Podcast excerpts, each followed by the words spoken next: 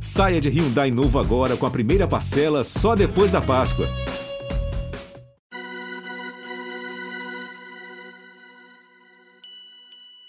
Olá, olá, olá, boa tarde, boa tarde. Uh, acabou, tá? A Libertadores pro Corinthians. Acabou, o Corinthians ganhou o jogo contra o Liverpool, o último jogo da fase de grupos por 3 a 0 A molecada deu show, inclusive a gente vai comentar muito sobre os meninos que entraram neste jogo uh, de ontem. Tudo certo? Estão me ouvindo bem? Valeu, Tiagão. É, e eu tô aqui com o Careca Bertaglia e Bruno Cassucci, meus companheiros, nesta de quinta-feira. A gente demorou para abrir essa live hoje, para repercutir um pouco do jogo contra o Liverpool, porque o Duílio Monteiro Alves, presidente do Corinthians, fez uma série de entrevistas hoje, falou a bola, falou no seu TV, tá falando, tá falando. E é, é muita pergunta, né? Muito, muitos questionamentos sobre gestão, sobre planejamento. A gente também tem nossas, nossas críticas e observações, vamos trazer aqui. Então, uh, você que está acompanhando a gente aí pode mandar seu comentário sobre o que você ouviu, suas perguntas, o que faltou ser perguntado, o que, é, quais impressões vocês ficaram sobre, principalmente os assuntos mais quentes de mercado, né? A venda do Pedro para o Zenit, acho que é foi o assunto principal da semana, que foi oficializado hoje. Mas vamos começar falando de coisa boa, porque faz muito tempo que a gente não comenta uma vitória, né? Uma vitória de 3 a 0 um show do Corinthians, molecada jogando muito. Então vamos falar um pouco desse jogo contra o Liverpool. É, boa tarde, Bruno Cassus. 3 a 0 do Coringão, hein? Que show! Como diria a musiquinha, né? 3 a 0 no Liverpool. Foram duas, né? Libertadores terminou para o Corinthians do mesmo jeito que começou, 3 a 0 no Liverpool. É, o time uruguaio bem, bem, bem fraquinho, é, mas foi legal ver a molecada, foi legal ver um Corinthians intenso. É, e estamos de volta. Eu também, depois de algumas semanas ausente, e acho que tem muito, muito assunto para a gente falar nessa live. É, repercutir o jogo, repercutir a entrevista do Luxemburgo depois, e essa série de, de entrevistas que o Duílio está dando ao longo da quinta-feira. É, lógico, o principal tema, a venda do Pedro, é, mas acho que tem, tem outros, outros assuntos aí que a gente pode abordar. O Duílio falando é, de decisões do mandato dele, falando de situações de jogadores como o Bruno Mendes, aí, que está com o contrato é, já em reta final e, e, vive uma indefinição a respeito da, da, renovação. Tem muito assunto factual, né, notícia para a gente trazer para o torcedor, mas também muita coisa para a gente debater. Acho que o papo vai ser legal, bom também matar a saudade dos amigos. É isso aí, um monte de comentário bombando aqui. O Nobru mandando também um salve para a galera. Um salve para você, meu amigo. É, e é o seguinte, muita gente hoje mandou nas redes sociais, pergunta isso pro Duílio, pergunta isso pro Duílio, pergunta isso pro Duílio. A gente não esteve com o Duílio, né? Eu e o Bruno Cassus não participamos da entrevista hoje do Seleção Sport TV, é, comandada pelo André Rizek, com uma mesa de peso ali. Muitas perguntas foram feitas e acho que a, a questão do, do, da venda do Pedro foi o principal assunto mesmo, porque é, é, deu para entender que o Corinthians vendeu porque está com o chapéu na mão, né? Porque os boletos estão chegando e a primeira proposta que apareceu, o Corinthians vendeu porque precisa desse dinheiro para pagar as contas mais emergenciais. Careca, falando primeiro dos outros meninos, vai, vamos falar dos meninos que, jogaram bem ontem e que construíram uma vitória do Corinthians, mesmo o Corinthians dando de ombros para o jogo. É, é bom, né, ver que, embora o buraco seja fundo, a, a, base continua alimentando esse personagem. A gente vê o Wesley jogando muito, a gente vê o Felipe Augusto fazendo o primeiro gol, enfim. É bom, né? Ter esse, esse sentimento do Corinthians ainda, né? Fala Marcelo Braga, Bruno Cassucci, é, fiel torcida. Bom, bom, claro. É, acho que os meninos corresponderam, aproveitaram uma oportunidade que é bom que se diga, não foi algo planejado, ah, vamos lançar a base aqui aos poucos, não foi algo totalmente sem planejamento nenhum, porque o Corinthians simplesmente desistiu da competição que hoje ele fala que é o principal objetivo para o ano que vem. E é estranho, né? Uma, uma competição que você já estava há 20 dias, um mês atrás, você hoje falar que é o, é planejamento para a próxima. Muito estranho, mas os moleques aproveitaram, aproveitaram a chance.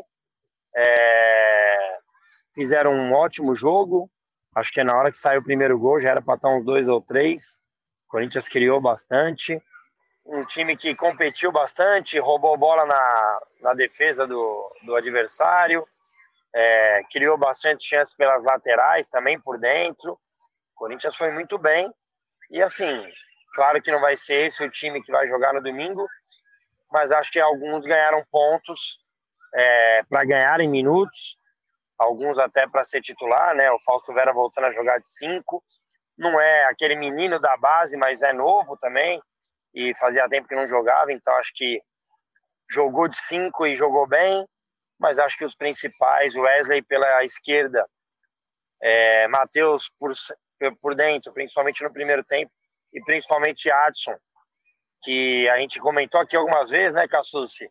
É, mesmo o, Lázaro ter, tendo voltado a auxiliar, não é possível que alguém falou, não falou com ele. E aí, Lázaro, tem de positivo do Campeonato Paulista? E o Adson era uma das coisas de positivo. Foi deixado de lado muitas vezes. E ontem fez um grande jogo, para mim o melhor do jogo. Além de outros jogadores que estrearam, né? Aqueles carequinhas. E o lateral esquerdo não, não, não. Ele só era carequinha, não é por opção. E o Carlos Miguel também foi muito seguro e continua sem perder quando joga no gol do Corinthians. Acho que tem muita coisa legal para a gente falar, mas é importante dizer que vão tentar vender, ó, oh, os meninos da base, demos chance para os meninos da base, e não foi bem assim, a gente sabe bem. É, foi, foi meio que, é, vamos deixar essa, essa rodada final com o time B, vamos ver o que acontece, se classificar, classificou, se não classificar, beleza, e segue o calendário mais aliviado para o Corinthians, mas os meninos deram conta, o time foi muito bem montadinho, assim, acho que o Luxemburgo acertou na estratégia, também pensando nessa semana, né, uma semana que o Corinthians vai enfrentar o Bragantino no fim de semana, no domingo, jogo, jogo difícil, o Bragantino meteu 7 a 1 ontem na, na Sul-Americana, é um time que está muito redondinho, está crescendo, é, e depois o Corinthians já entra na Copa do Brasil. Mas você gostou de quem ontem, hein? O Wesley no 1 contra 1 é imparável, né? Ainda tomou algumas decisões erradas quando pisa na hora, na área ali, na hora de finalizar, dá um cortezinho a mais, mas é um foguete esse moleque, né? É liso demais, né? Tem muita explosão. A gente está acostumado a ver jogos morosos do Corinthians, né? Aquela troca de passe lento. Ontem era um time com muito ímpeto, muita velocidade. As coisas aconteciam de uma forma rápida, muitas chances criadas. É, mas, como o Careca falou, o melhor em campo foi o Adson, baita partida dele, criando, é, chegando na área, finalizando, foi coroado com, com um gol no final, estava fazendo por merecer, é, foi o melhor em campo. É, e talvez esse debate a gente vá, vai entrar mais para frente, eu sei, aqui na nossa live, no nosso podcast, mas acho que o Adson é um bom exemplo de que, assim, é, o jogador leva um tempo até maturar, até se desenvolver. Não é que ele chega já no profissional e está pronto e é, é aquilo que, é, que, ele, que ele vale, que ele performa e, e e tá pronto, tá dado. Não, o jogador é, ele vai sendo lapidado, ele vai evoluindo emocionalmente, ele vai ganhando massa muscular, ele vai ficando mais forte. E acho, inclusive, que é uma questão a se observar na base do Corinthians, quantos jogadores são promovidos para o profissional e a gente vê que tem um déficit de força, de potência, que não, não estão no mesmo nível dos profissionais. É, o, o, Pedrinho passou isso por muito tempo lá atrás, eu lembro que era recorrente o Carilli falar disso. Acho que o Adson também passou por isso. E a gente chega no Pedro, que tem a força física como um diferencial, mas obviamente precisa de maturação. O Pedro tem 17 anos, recém-completo, é, estreou no profissional esse ano, fez só o 11 jogo é, no elenco profissional. E desses 11 jogos, a maioria foi entrando no decorrer das partidas, não foi como titular. Então, você tratar hoje como se, se o Pedro já fosse um atleta, ah, tá, tá dado, ele vale isso, ele ele, ele pode chegar até esse ponto. É, me parece que é um, um erro claro, se não de interpretação, eu, eu, acho que a diretoria nem acredita nisso. É muito mais de, de discurso, de tentar vender. Ah, ele está avaliado nisso. Ah, quantos gols o Pedro fez? Quantos jogos o Pedro fez? É, não dá para cobrar muito, muito desse garoto, né? Quantos gols ele fez? Ele mal jogou. Mas, enfim, talvez eu esteja atropelando os assuntos, era só para falar realmente que, que leva um tempo, são etapas. E acho que hoje o Watson é um jogador muito mais preparado, se não pronto para ser titular do Corinthians, mas muito mais desenvolvido, muito mais é, preparado do que a gente via no passado. É. Levantou a mão, careca? Levantei, mas o Cassus depois falou que a gente acaba atropelando, então eu vou esperar é, entrar nesse assunto aí, não vou atropelar não, vamos continuar no jogo. Mas aproveitando o assunto, o Wesley é um cara diferente, né? Nesse sentido, o Wesley já é mais forte, né? É diferente do Pedrinho, é diferente do, do Adson quando subiu. O Wesley já tem uma capacidade física mais, mais parruda, assim, né? Que hoje o futebol também pede bastante, né? Os, os caras de beirada também, além de velocidade, serem muito fortes. E concordo, concordo com vocês. É, acho que ele tem muito que melhorar ainda, né? No, o Watson, tem, o Watson sempre teve isso, né? De toque ali, ele se dava muito bem com o Fagner. O Wesley não, né? O Wesley é mais um contra um mesmo. Quando ele consegue trazer por dentro, ele não consegue achar ainda o passe em profundidade, mas faz parte da maturação. Moleque tem 17 anos e tenho certeza que tem um grande potencial aí. O Corinthians saber cuidar bem. É, eu não vou nem falar em questão de vendas, porque isso aí é, é acreditar em Papai Noel crianças, tirem as crianças da sala, é, mas que ele consiga jogar e evoluir dentro de campo. E acho que ele tem boas referências hoje no clube para ter essa evolução. É isso, assim, gente. É... Desculpa, Braga. Lá, lá, eu ia lá, falar. É, uma classificação, eu, eu entendo esse ponto de, de falar que não é a prioridade no momento. De fato, o Corinthians tem que sair dessa posição incômoda do, no Campeonato Brasileiro. Mas eu acho que a, a Sul-Americana não pode ser vista tão em segundo plano como está sendo vista, cara. Eu acho que, é, além de você ter uma questão financeira da, da Sul-Americana poder te dar uma premiação razoável ali, o Corinthians chegaria até mais ou menos 33, 35 milhões se fosse até a final do torneio, se, se conquistar o título. Teria público na Arena, que é fundamental. A gente lembra que o Corinthians começou a pagar o financiamento da Arena. Mas mais do que isso, é a chance de você disputar um título para um clube que está tá desde 2019 sem levantar a taça, né? E eu tenho. Eu, eu fiquei afastado alguns dias da cobertura do Corinthians por conta é, da data FIFA, mas eu tenho visto algumas entrevistas e, e para mim está sendo muito difícil de entender algumas decisões e algumas prioridades do Corinthians. Por exemplo, falar que é, na quarta rodada da Libertadores, os jogadores quiseram, é, os titulares quiseram ir para o jogo. Como assim? O, o Corinthians ainda estava vivíssimo, tanto que naquela noite é, o Liverpool vence o, o Independente Del Valle, né? É. E agora a mesma coisa como está sendo tratada a Sul-Americana. Como foi tratada a Libertadores, como está sendo tratada a Sul-Americana. É, em diversos momentos aqui em live, em podcast, falamos das deficiências do elenco do Corinthians, da necessidade de reforços. É, a gente nunca fechou os olhos para esses problemas. Mas é, esse diagnóstico de o Corinthians não tem elenco para disputar uma, três competições. Você o conversa fiada. O Corinthians chegou na final da Copa do Brasil ano passado, ele terminou em quinto no Campeonato Brasileiro. É, e foi quarta de final precisar... da Libertadores. Sim, você vai precisar fazer uma gestão do grupo, você vai precisar usar esses garotos que estão sendo utilizados. Mas quando que, que surgiu esse consenso que o Corinthians não tem elenco, que não dá e que é desespero, é só fugir da zona de rebaixamento? Eu acho que o discurso, às vezes, é, não, não condiz com o que era dito até pouco tempo atrás, inclusive, né? Porque até pouco tempo atrás o discurso era: a gente não precisa contratar na primeira janela de transferência, porque o elenco é bom, o elenco dá conta, a gente vai ver necessidades pontuais e vai contratar no segundo semestre. O, o, o torcedor não tem não. essa memória tão curta assim, a gente da imprensa também não. Eu lembro que foi dito até outro dia. Então, quando que mudou esse diagnóstico? E o que, que fez mudar esse diagnóstico? Tipo, mudou com as duas derrotas em casa. É, é inadmissível isso. Na quarta rodada, ah, pensou em nem levar os titulares. Como assim? Como assim na quarta rodada, cara? Nesse mesmo dia que o, a, o Del Valle perdeu do Liverpool, o, já que o Luxemburgo não conseguiu levar só os moleques, ele resolveu colocar o Romero e daí o Romero entra também na, nas contratações. Ué, então por que contratou o Romero? Ele faz parte do elenco que ele nem joga. É, daí teve um jogador a mais e ele tirou o Adson. Tirou o Adson com um jogador a mais. Então, assim, se não deixaram, se os jogadores não deixaram ele ir com o time reserva, ele deu um jeito de sair fora da, da Libertadores. Cara, é inadmissível isso. É, E daí não é só gestão de grupo, é quem manda no Corinthians? Quem deu essa ordem?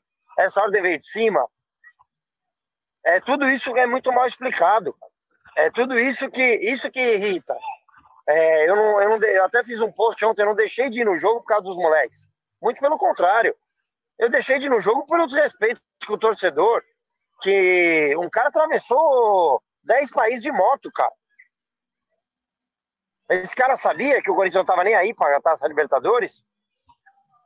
Então, acho assim, um, um, erro muito grande de planejamento que começa desde lá do começo do ano, aí falta de convicção. Ah, mas esse cara é está sendo repetitivo. É isso, cara. Tamo, nós estamos em junho. Em junho. E o Corinthians fez um monte de coisa errada, um monte de coisa errada, e cada vez faz mais, e mais, e mais, e mais. E vocês mesmo disseram, é que é difícil não entrar no assunto, né? Braga, vamos, vamos entrar logo nisso. Porque a gente falou... Cara, isso é o resumo do Pedro. É. A gente falou desse tema da, da Libertadores no, no podcast pré-jogo também, né? Mas é que o Luxemburgo voltou ao tema ontem no, na entrevista antes da partida e depois na coletiva ele também citou dessa história dos jogadores não querem viajar, é, que ele não ia levar os jogadores para o jogo contra o Argentino Júnior, que ia desistir da competição e tal. É, e eu concordo com o Gassucci, acho que não, não tem que desistir da Sul-Americana. Eu acho que você tem que fazer pequenos planejamentos semanais. Em alguns, alguns momentos você vai ter decisões, você precisa fazer escolhas. Aí é você gerir o grupo, você puxar o menino aqui e tal, você montar. O Fábio Santos jogou ontem porque estava suspenso do outro jogo. O Fausto porque estava voltando de lesão. Provavelmente ele vai ser titular novamente contra o Bragantino. Você vai fazendo pequenas gestões de grupo. Agora, abandonar a competição não tem sentido. Tem que esperar, ver quem vai enfrentar, ver quando vão ser os jogos e aí é, e, e, planejando passo a passo, né? Acho que, como o Cassus falou, além do dinheiro, é uma chance do torcedor sonhar com alguma coisa na temporada. Porque, beleza, tá nas quartas de final da Copa do Brasil, vai enfrentar uma América, a expectativa é que avance para a semifinal, mas não é garantia nenhuma de título, né? Depois tem um clássico na semifinal, se passar. Então, é, leve a Sul-Americana a sério, porque pode ser um, um, um acalento aí para o torcedor, pode ser um, um motivo de, de, de, manter esse torcedor empolgado, esse torcedor feliz. Antes de entrar no assunto do Pedro, eu queria entrar no assunto protesto, careca. Porque ontem foi um dia histórico para o Corinthians em termos de protesto. Eu nunca tinha visto a torcida organizada, a torcida organizada do Corinthians sentada na arquibancada. Foram 35 minutos de um protesto é, de, uma, de um setor ali, no setor norte, todos sentados é, é, é num silêncio que não combina com o Corinthians, né? Então eu queria que você, como torcedor, comentasse esse protesto, como você viu, torcedores com nariz de palhaço e tal, e, e se você acha que, que bateu na diretoria, se você acha que eles realmente sentiram essa insatisfação por tudo que o Corinthians vem passando em 2023. Braga, eu gostei, gostei do protesto, acho que foi criativo, é, o tal silêncio ensurdecedor, né? é, muitas faixas ali de protestos e assim eu não sei se sentiu eu não consigo ver essa essa diretoria ligando para o torcedor. São muitas coisas que você olha e fala caramba cara mas e a gente assim? Só que você vê que é o menor público da arena né? 27 mil pessoas mas é o menor público da arena é, as televisões ficam no setor oeste setor leste cheio de espaço e isso é ruim para todo mundo. É ruim para os jogadores que estavam em campo, é ruim para o clube que não tem a receita, como disse o Cassucci, é, num ano de que paga arena, prestação da arena. É, mas o torcedor eu vejo, e quando eu fiz o desabafo ali no Twitter, eu vi muita gente, cara, colocando: ah, eu não tenho mais fiel torcedor, ah, eu parei de pagar por falta de respeito do, da diretoria. E é o efeito dominó, cara. É, chega uma hora que você fala, pô, até quando vai ser isso? Até quando?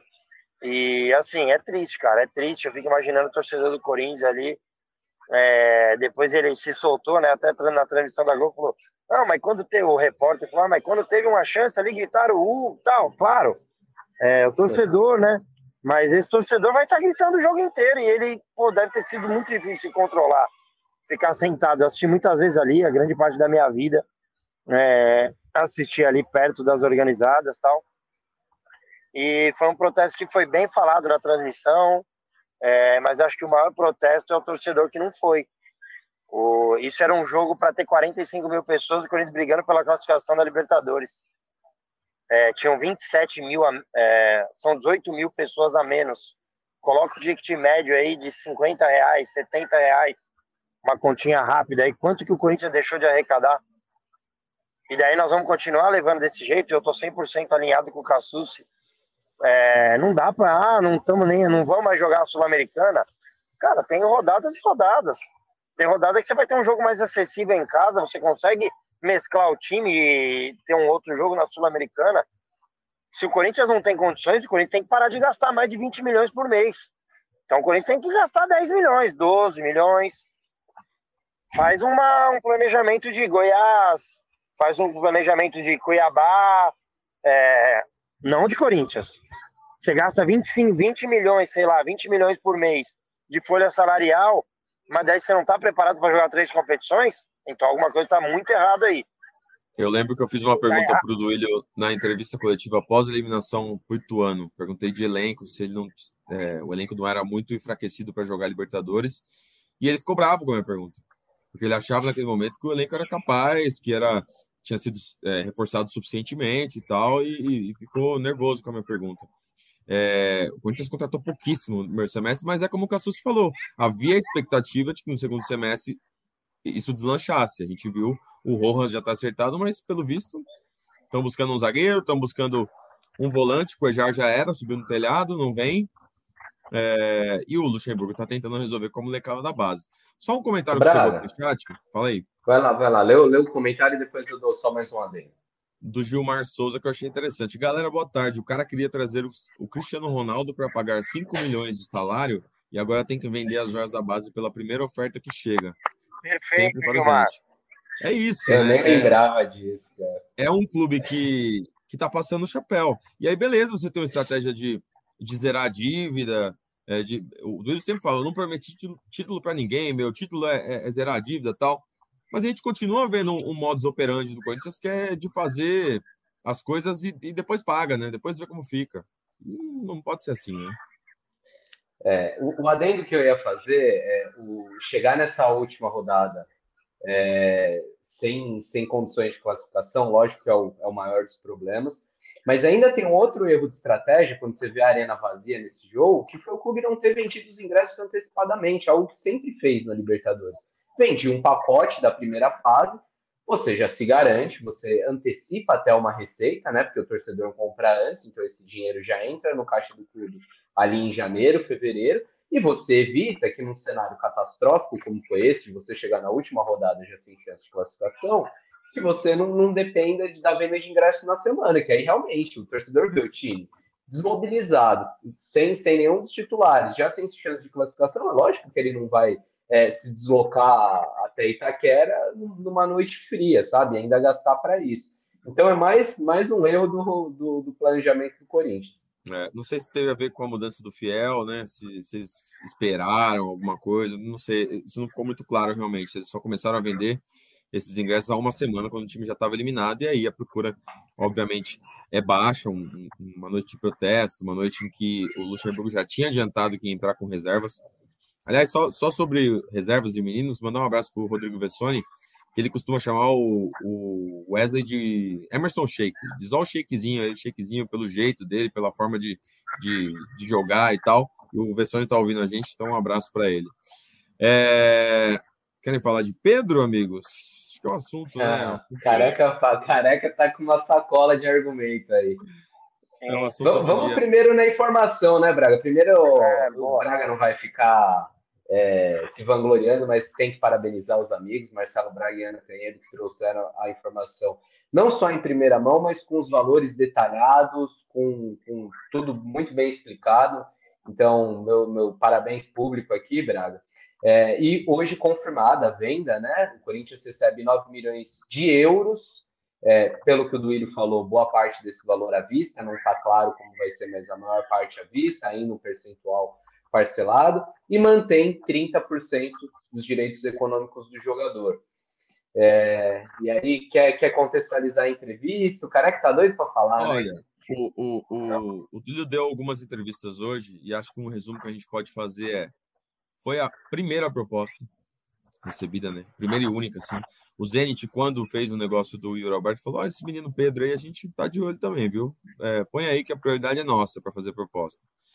E aí, o Zenit fez a proposta é, por esse valor e o Corinthians, que tem contas para pagar, é, que vendeu o Mantuan aos 40% por 2 milhões de euros, achou que esse valor está suficiente pelo Pedro e justifica isso dizendo que não dá para saber se o Pedro vai se desenvolver, se o Pedro vai valer mais, que o, as contas estão chegando, que a gente precisa de dinheiro agora. É... E a negociação foi feita dessa forma. Ele, como tem menos de 18 anos, só completa 18 em fevereiro, no início de fevereiro do ano que vem, uh, ele continua a ser utilizado. Luxemburgo não usou o Duqueiroz depois de ter vendido, mas é uma questão diferente agora, né? Ele tem que ficar por lei. Não adianta deixar o menino aí encostado, porque ele não vai antes. É...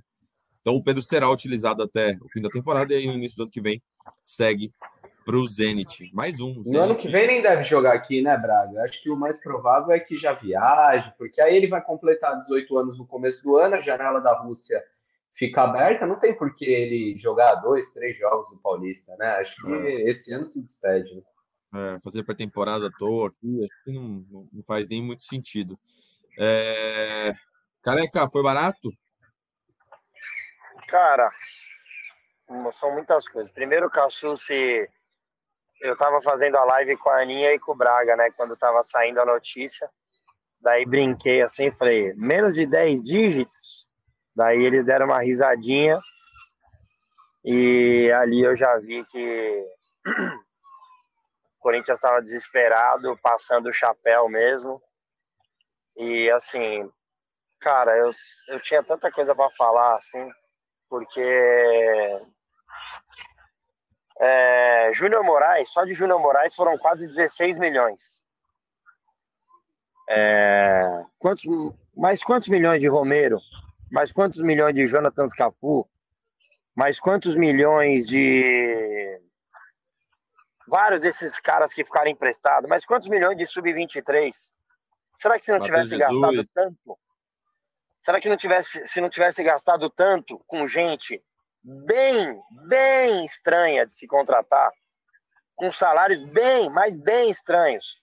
Júnior Moraes estava sem contrato, com 36 anos, uma cirurgia do joelho, 650 mil. Será que se não tivesse gasto isso e tivesse investido na base, não estava nesse desespero todo? Com certeza. Com certeza não estava vendeu para um mercado que não joga competições europeias, manteve 30%. Quem vai assistir o Zenit? Por que, que não liberou o moleque para o sub-20, então, se nem utilizou ele aqui? Qual que é o planejamento do clube? Segurou 30% do moleque para quem, então? É vergonhosa, é vergonhosa a negociação e eu, desculpa, de, tanto, de tanta falta de transparência, será que a palavra era prioridade ou obrigação? Ou qualquer proposta que o Corinthians teria que aceitar? É vergonhoso isso. É vergonhoso você vender um moleque de 17 anos para pagar uma dívida de FGTS, de direito de imagem, de um cara de 30 e poucos, Bozelli. Isso é vergonhoso. E daí, você vai. Hoje eu fui zoar meus amigos do rival que estavam pedindo reforço em vez de avião. Os caras falam, você tem certeza, careca, que você quer zoar? Vocês estão doando um moleque de 17 anos, enquanto nós de 17 anos, e ó, eu tenho amigo meu que trabalha na base, o Hendrick é fera mesmo, mas o Pedro é a dupla do Hendrick na seleção. Olha a diferença. Ah, mas assim, o Hendrick fez o gol. É, é, eu acho que é, difícil. É, essa comparação ela é difícil. É natural que o torcedor olhe para o lado e, compare com o Vitor Roque, compare com o Hendrick. É, se você voltar no tempo, o Flamengo vendeu o Renier, Renier, que nem onde está o Renier, né? Rodou por um monte de time, não vingou, vendeu por 30 milhões de euros. São outro patamar. É, o, o Hendrick, pelo que fez na base, tá, tá à frente do Pedro. Mas eu não acho que o Pedro seja tão, tão, tão abaixo em termos de valores como está sendo. O Hendrick foi é, 72 milhões de euros. O principal que eu ia continuar. Sabe por que tudo isso? Sabe por que tudo isso? Cassucci, Braga, Fiel. Porque lá tem um time organizado que o moleque da base tem um planejamento para subir. Aqui não. Aqui não, ontem colocaram qualquer um dos moleques lá. Não tem planejamento aqui. Aí eu vou te fazer uma pergunta. O Ângelo está sendo falado em 100 milhões. Ele tem 5 gols em 100 jogos. Quanto vale o Watson, então? Quanto vai valer o Watson? Eu tenho certeza que se oferecerem 30 milhões no Watson, vão vender. 40. Vão vender, cara. Eu brincava antigamente, antes de trabalhar aqui com vocês, é, que alguém no, no Corinthians ninguém deve saber falar inglês, mano. Daí os caras enganam. Os caras devem mandar uma cláusula diferente e tal, daí vai levando. Porque é isso não é de agora, não, cara. Isso tem várias e várias e várias, vários exemplos. E o Corinthians vai ficando para trás, vai ficando para trás. Um time com 33 milhões de torcedores, que tem arena todo dia com 40, 45 mil pessoas. Até quando isso, cara?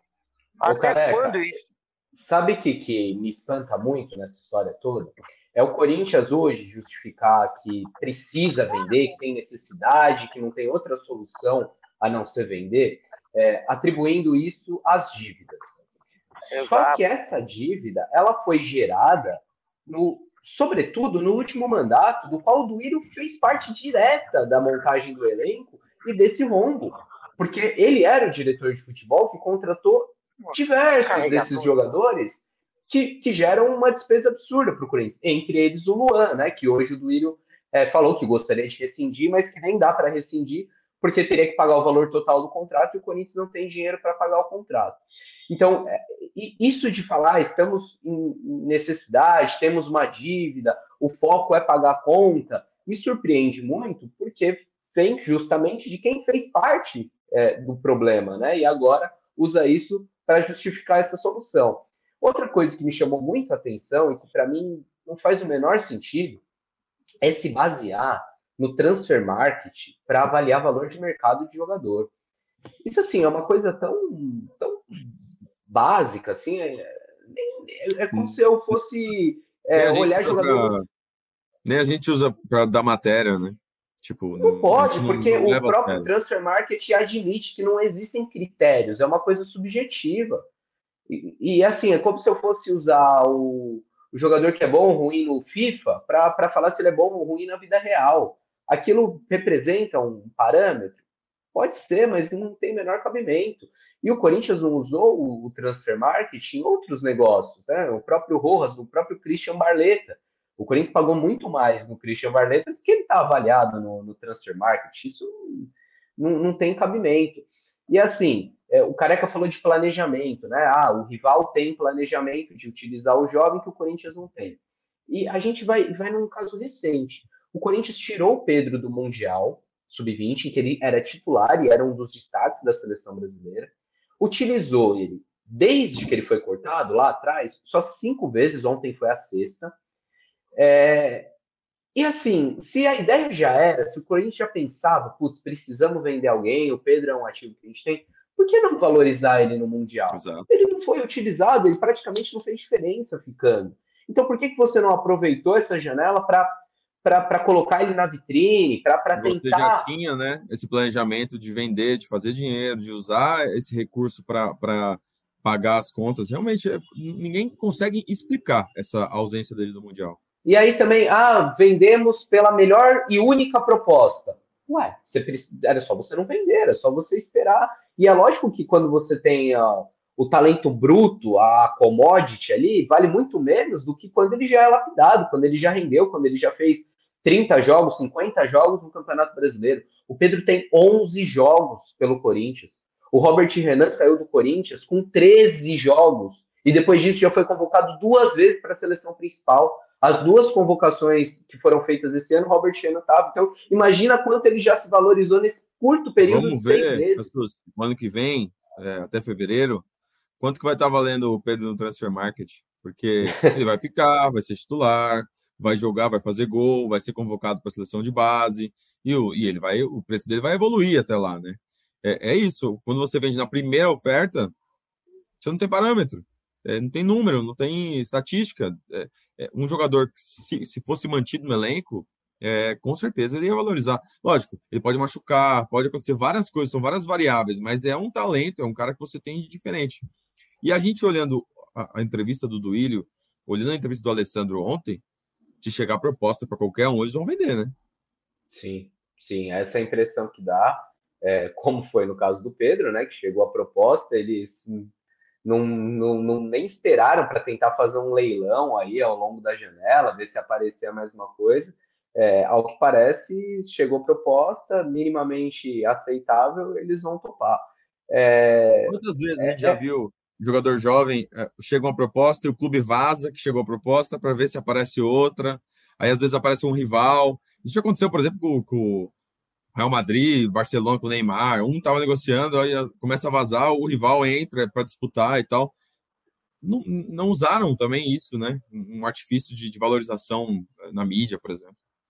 Pelo contrário, né, Braga? O que está sendo usado é um discurso para desvalorizar o Pedro como foi feito com o Mantuan, que é um absurdo. Ah, o Mantuan, quantas vezes a gente ouviu falar, o Mantuan tem três cirurgias de joelho. Tá bom, com o dinheiro que você pegou do Mantuan, você contrata alguém melhor do que ele? Ah, contratamos o Rojas pelo mesmo valor. A gente está falando de jogadores bem diferentes, né? A gente não sabe como o Rojas vai. Idades diferentes, adaptação. O Mantuan foi criado no Corinthians, era um jovem que estava jogando bem quando foi negociado, né? É, acho que é um comparativo que não dá para fazer, e acho que o Corinthians vai mal nessa de, de desvalorizar na, no mercado, até porque você corre o risco de ser traído, de ser desmentido muito rápido, como está sendo com o Robert Renan, né? Robert Renan saiu com 13 jogos, mal aproveitado aqui, já virou titular lá, já foi para a seleção brasileira. É, enfim, acho que todo esse processo muito mal conduzido e gera, lógico, uma decepção no torcedor por tudo que ele vinha ouvindo é, nos últimos meses. Ele ouviu, por exemplo, o Cássio falar que o Pedro era o melhor jogador da base do Corinthians que ele já tinha visto é, ser promovido desde que ele chegou ao Corinthians, em mais de uma década. É, a gente ouvia nos bastidores que o Corinthians tinha expectativa de ter no Pedro a maior venda da sua história. É, e viu o que ele jogou no Sul-Americano Sub-20, viu o que ele jogou nas categorias de base, viu que o Pedro, com 15 anos, disputou a sua primeira Copa São Paulo tão à frente dos demais jogadores que ele era. Então, ok, ah, no profissional ele ainda não jogou o que se espera, mas ele mal jogou. Não. Se você somar uma minutagem do Pedro, a gente tem isso na planilha, depois eu até pego aqui, Braga, não estou fala fácil. Mas assim, é uma minutagem muito baixa. O Pedro não deve ter 200 minutos jogando como profissional. Não é. teve uma sequência, assim, não, dá dois, três jogos para esse menino aí como titular para a gente ver como ele, como ele rende. Eu acho assim, um de... o, o, o discurso da diretoria é, precisamos vender. Então, com dívida, estamos com o chapéu na mão e, e, e é compreensível que você faça vendas para tapar esses buracos, esses rombos que o Corinthians tem hoje. Só que eles não podem é, não querer críticas, já que foram eles que cavaram esses buracos. Isso tudo é consequência de má gestão de anos e anos e anos. Então, assim, ficar é, desgostoso porque a imprensa fala mal das decisões. Cara, as decisões são consequências de, de anos de má gestão. Como o Careca falou, citou um monte de jogador que não era para ter vestido a camisa do Corinthians. Ou que se fosse vestir, meu irmão, quer vir, é empréstimo até o fim do ano. Ah, se você performar, a gente te contrata. Contrato longo para Jonathan Cafu, para Leonatel, para Marlon, para Thiaguinho, para Fecim, para sei lá, é tanto jogador que eu não vou lembrar aqui, Braga, mas a, aquela geração, aquela safra de André Sanches e do Ilho foi muito danosa para o Corinthians, né? E mesmo nessa gestão, mesmo nessa gestão, porque o Corinthians contratou o Romero esse ano, depois de tudo, sabendo que ele não estava bem no, no, exterior, o Corinthians contra, recontratou o Romero. O Júnior Moraes não, foi nessa próprio, gestão também. O próprio Júnior Moraes, exato. Não, e eu tive um probleminha técnico aqui, desculpa, agora estou de volta, mas eu escutei, Cassucci. É... a gestão que o Duílio era o diretor, né, cara? O Duílio era o diretor de futebol. É... é igual no dia que eu fiquei bravo aqui, que ele falou, essa, defendendo o Roberto Andrade, essa gestão, diretoria, tirou de 104 jogadores, agora temos um contrato só com 40. Pô, mas quem contratou foi você. É cada uma, cara. É... Parece que eles falam, joga no ar e falam, ah, o pessoal acho que esqueceu. Ou, tipo, já nem disfarça mais, mano. E nem boa parte mais. desse número, e... boa parte desse número era de uma categoria sub-23 que eles criaram. ah, a gente tirou 200 jogadores, tá? 50 eram de um time que vocês criaram, que até hoje ninguém entendeu porque foi criado. ou entendeu, mas é, que não serviu para nada, né? E, e, acabou, foi extinto a gestão do Dudu Monteiro Alves. Então, o Du, mas Du já era da sub-20, né? Sim, sim, já foi para lá. fez um pouco né? ali. É, exatamente. Enfim, é, continua aí, eu te atropelei, cara, desculpa. Não, não, é isso. É... Eu até revolta esse negócio do Pedro foi revoltante porque assim é, acho que se fosse ainda para um outro mercado, sabe? Se fosse para o Porto, para o Benfica, times que costumam vender muito bem e tal. Cara, para o Zenit, mano, é, nem tá jogando as competições europeias. A, a, a história é muito estranha, cara. É, é, e daí aquilo, aquilo, você tem um carro de. Eu até falei isso aqui na última live, né? Você tem um carro de 30 mil. O cara sabe que você tá devendo para Deus e o mundo. O cara fala, pô, vou oferecer 15 ali naquele carro, ele vai ter que vender, cara. Esse é o Corinthians, mano. Só que nós estamos falando do Corinthians. E para onde vai? 3 milhões de torcedores, né, cara? E para onde vai esse Corinthians? Porque temos aí esse jogo do fim de semana contra o Bragantino, um jogo difícil, um adversário difícil. O Luxemburgo está treinando a Sim. semana toda para tentar tirar esse time de perto da zona de rebaixamento. Depois temos Braga. a Copa do Brasil. O que, que vocês, que que vocês Cara, estão achando? Eu, eu tenho esperança na Copa do Brasil, de verdade. É... Não sei se é mais, não sei se é pro torcedor, porque o Corinthians tem lampejos de um jogo bom e vários ruins. Assim, eu queria fechar o olho e acordar em dezembro na Série A, sem confusão e fazer uma limpa enorme, mas nem isso dá para acreditar. Então, o Corinthians tem condições, tem time para jogar muito mais do que vem jogando, é, para deixar o torcedor mais tranquilo, longe dessa zona de rebaixamento e tentar alguma coisa na Copa do Brasil, né? São seis jogos um, para um título. É, e daí a Sul-Americana é aquilo que a gente vinha falando, é ver o jogo, não sabe nem quem vai pegar, é, decide hoje, e daí ver como vai ser. Às vezes você consegue é, poupar dois ou três, fazer uma gestão de grupo, colocar alguns moleques que mostraram que tem condições e, e tentar fazer três competições dignas conseguir chegar o mais longe possível, mas se eu pudesse, como eu digo, como eu disse, fechava o olho para acabar logo 2023, porque é uma sequência de, de planejamento mal feito, de falta de convicção, e tudo isso deixou o Corinthians numa situação dessa, é, cada vez em uma notícia pior. É isso, ó, o Lucas Matavelli está colocou aqui, ó, até a situação ser ajustada, vamos tropeçar e trombar, mas vamos sobreviver está é, esperançoso aí de que no fim do ano o Corinthians vai permanecer na Série A, de repente até conseguir alguma coisa maior. O Diego Franco mandou aqui o Wendel dos Zenit, vocês têm informação? Por enquanto a gente não tem nenhuma informação sobre esse negócio, tá? Ontem o Alessandro Nunes deu entrevista na mista, disse que não está negociando com ele, é, mas enfim, o dirigente às vezes dá uma desviada do assunto. Né, na última live. Você falou, você sugeriu, será que Falei, alguém estava ah, ouvindo? o relacionamento é tão bom, né, cara? Falam que é tão bom, mas acho que é bom só pro Zenit, viu? É, é meio abusivo esse relacionamento é, aí, cara. Relacionamento abusivo. Nos dias de hoje, cara, fogo já. Daqui a pouco vão, vão fazer alguma coisa contra o Zenit aí, pegar uma punição, porque. É, e daí também cai num, na negociação no momento que o Yuri tá mal, né? Também. Aí parece que aí já começa a fazer as contas. 50% de Yuri mais 11 milhões, mais 9 milhões por tudo isso, por 9, né? 11, né? Porque tem o do Mantuan. 11, porque tem os dois aqui, daí, é, daí você começa a ver um monte de jovens jogadores, né? É, a do Mantuan não é uma discussão, eu não consigo opinar muito assim, porque foram duas lesões, né? De joelho tal, e foi na primeira leva, né? Mas essa do Pedro é dolorida, mano. Dolorida porque é, é o que o Braga disse logo no começo aqui, né? Do, da nossa live e o Duílio deixou bem a entender nessas entrevistas que ele deu no dia de hoje. É simplesmente para tapar buraco, né? E daí você usa uma joia da base para tapar buraco de de cara de 36 anos que está devendo. Eu nem falo mais FGTS, porque isso aí o Corinthians já. Na, na cabeça do Corinthians nem existe isso aí. Essa, essas quatro siglas aí, essas quatro isso, letrinhas, na verdade, nem Isso causa, nem, né? Nem isso causa sempre ações na justiça. Aí parece que o jogador que deixa o Corinthians é mau caráter. Parece, pô, saiu do Corinthians e pôs o Corinthians no pau. O Corinthians não paga os direitos trabalhistas, né? Então, todos os jogadores que saem procuram as vias judiciais. O Cassucci publicou essa semana Jonas, a Macedo.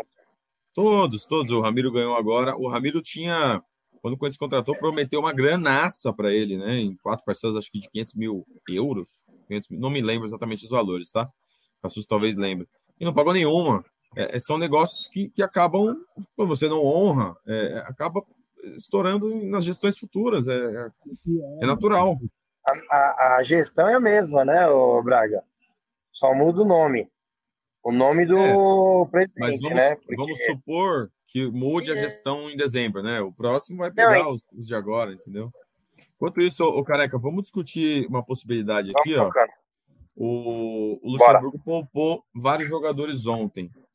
Cássio Fagner, Bruno Vamos Mendes, lá. Gil, uh, Matheus Bidu, Rony, Maicon, Biro, Yuri Alberto, Roger Guedes e Juan Oliveira. Provavelmente esse é o time que vai enfrentar o Bragantino, né? É, você acha que tá que o Fausto entraria nesse meio? O que, que você acha aí? Botaria outro zagueiro? O que, que, você, o que, que você faria? Cara, assim, é... eu tenho algumas dúvidas. O Murilo tinha feito alguns jogos, na... ele colocou alguns momentos o Murilo na lateral esquerda, o Bidu foi muito mal contra o Atlético Paranaense. É, e o Murilo vinha sendo titular da zaga, né? É... acho que pra, acho não, com certeza Adson e Adson e Falso devem jogar, tem que jogar. É, pelo que fizeram ontem, principalmente o Adson, né? O Falso gostei também e pelo que o Rony não faz.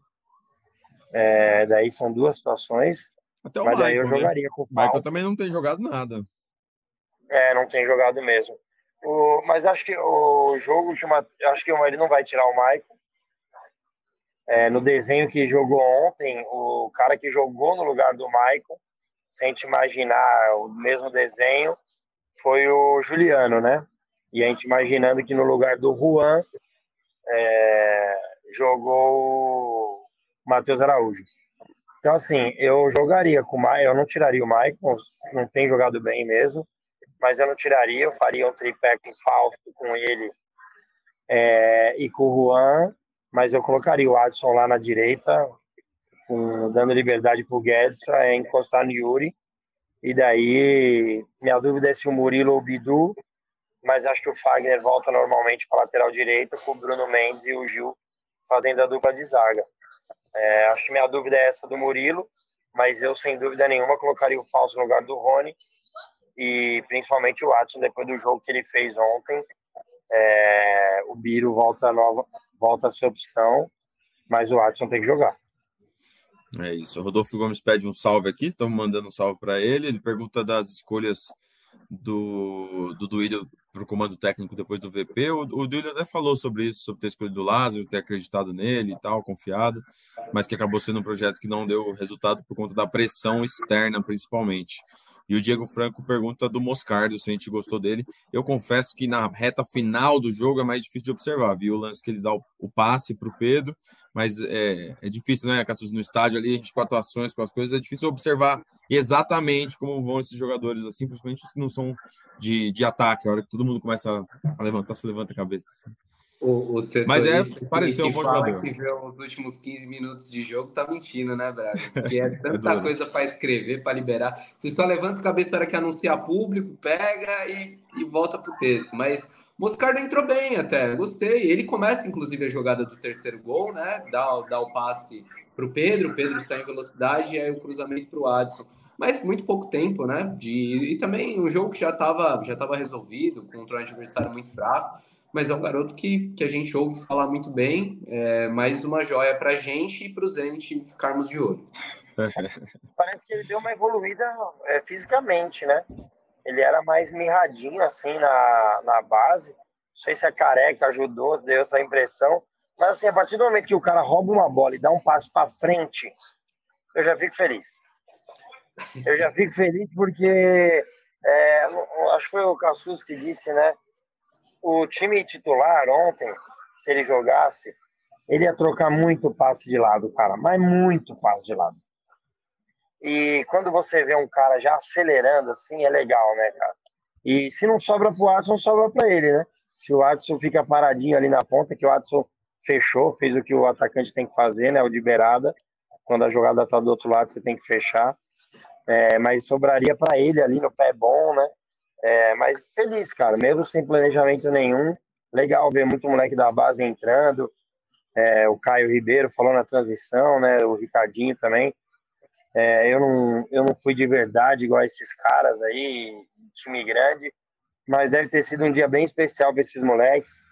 É, toda a família assistindo tal. Eu vi até o Varanda, né, postando pro, pro menino que entrou também depois, o, Juan, Rian, né? E, é. pô, legal demais, legal demais ver esses moleques. E se tem alguma coisa que livra qualquer time de, de problema financeiro é a base. Uma pena que a nossa ou chega no profissional que nem uma pizza, ou já tem algum time do leste europeu, mais conhecido como Zenit, que compra. Falaram até que numa outra. Já tinha gente falando, será que no intervalo já vão levar? Já cara me marcou no Twitter falando, ó, parece que o Zenit que é o Carlos Miguel, o Matheus Araújo e o. Quem foi? Acho que é o Watson eles estão falando que tem 50 milhões, aceita? Já estão nessas brincadeirinhas aí, infelizmente, o Corinthians se colocou nessa situação. Não fui eu, não foi vocês, foi o Corinthians que se colocou nessa situação que tem que vender o almoço para jantar. E sinceramente, careca, só para arredondar ainda esse assunto de, de finanças, de organização, de planejamento, é, eu acho que o Duílio, no fim das contas, ele ficou na metade do caminho ele começa a gestão dele, ele até lembra isso nas entrevistas hoje. É, ele demora muito a, a, contratar, né? Ele fica sete meses, oito meses quase, sem trazer nenhum reforço. Mas aí a gente lembra que foi uma época que começaram as cobranças, né? Porque quando o Duílio é eleito, o discurso até da Gaviões da Fiel é a gente é, quer que coloque a casa em ordem, a gente entende se precisar ficar um período sem ganhar, mas do jeito que está, não está dando, e era um momento realmente ali de ápice de crise financeira com o Andrés, de muita cobrança, muita dívida, é, veio a pandemia também, né? Enfim. É, só que passa um tempo e o Duírio percebe que ele não vai ter paz se ele não montar um time digno.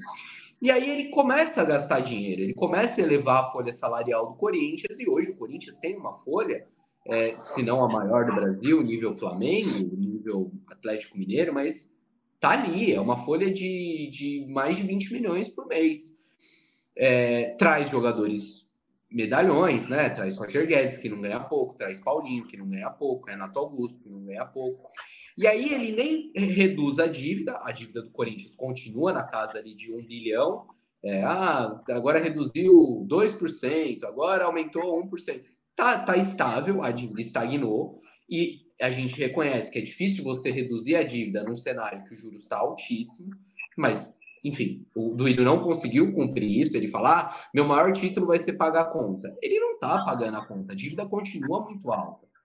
É, e nem conseguiu montar um time competitivo é, para brigar por competições. E aí eu acho que houve um erro de estratégia.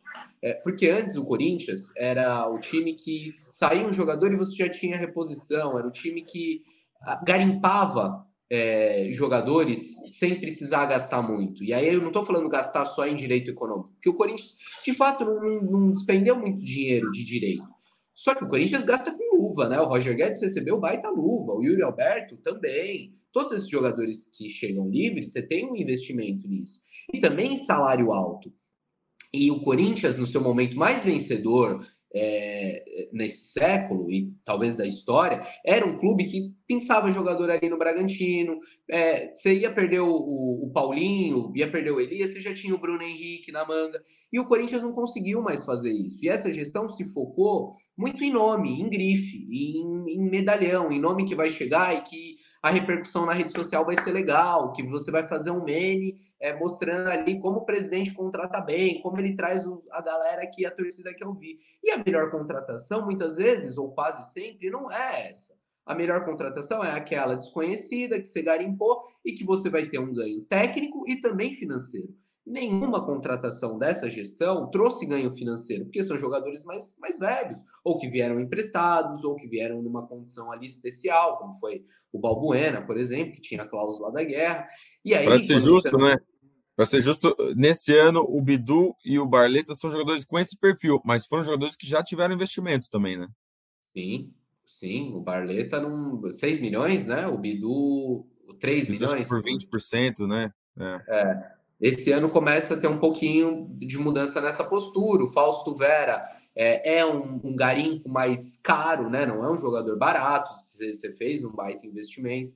Enfim, eu acho que o Duírio ficou no meio do caminho. A gestão tem coisas positivas e a gente não pode fechar o olho para isso. Acho que é, o trabalho da Falcone, de reduzir um pouco dívida, de, de enxugar o clube, de, de tentar acabar com o cabide de emprego, mas nem isso é feito à totalidade. Por exemplo, você acabou com o time sub-23, que era uma crítica antiga. Só que você entregou a base para o Jassa, que era quem comandava o time sub-23. Por mais que isso não seja formal, ninguém mais no Corinthians esconde que é o Jassa que, que tá lá junto com o Oswaldo Neto dirigindo a base. Né? Ele vai, inclusive, a campo receber medalha, é, representa o Corinthians em todos os jogos. Então, em tudo, eu acho que ficou um pouco na metade do caminho. É, implementou o compliance, mas melhorou a transparência do clube? Não não melhorou a transparência. Falaram que ia ter um site de transparência novo, que não teve. Ah, esse ano começou a divulgar valores de negociações, porque o Zenit lá divulga também, não é por livre, espontânea vontade, porque em outros negócios não foram divulgados.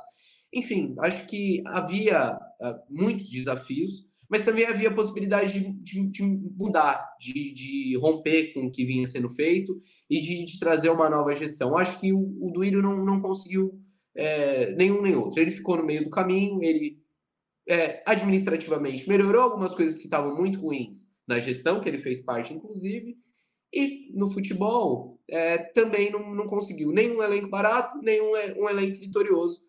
É, ficou sem títulos em campo, tá ficando, né? Porque eu ainda tenho mais seis meses de mandato, e também fora dele, já que o título era pagar conta, não conseguiu pagar conta, já que o Corinthians saiu com uma dívida de quase um bilhão.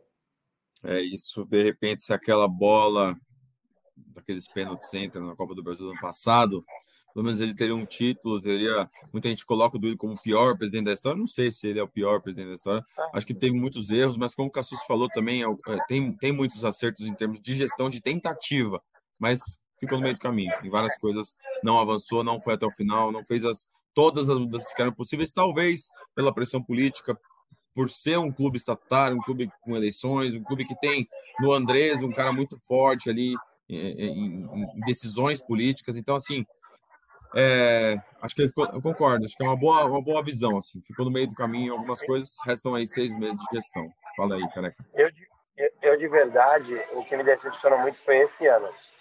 É, eu acho que essa história do.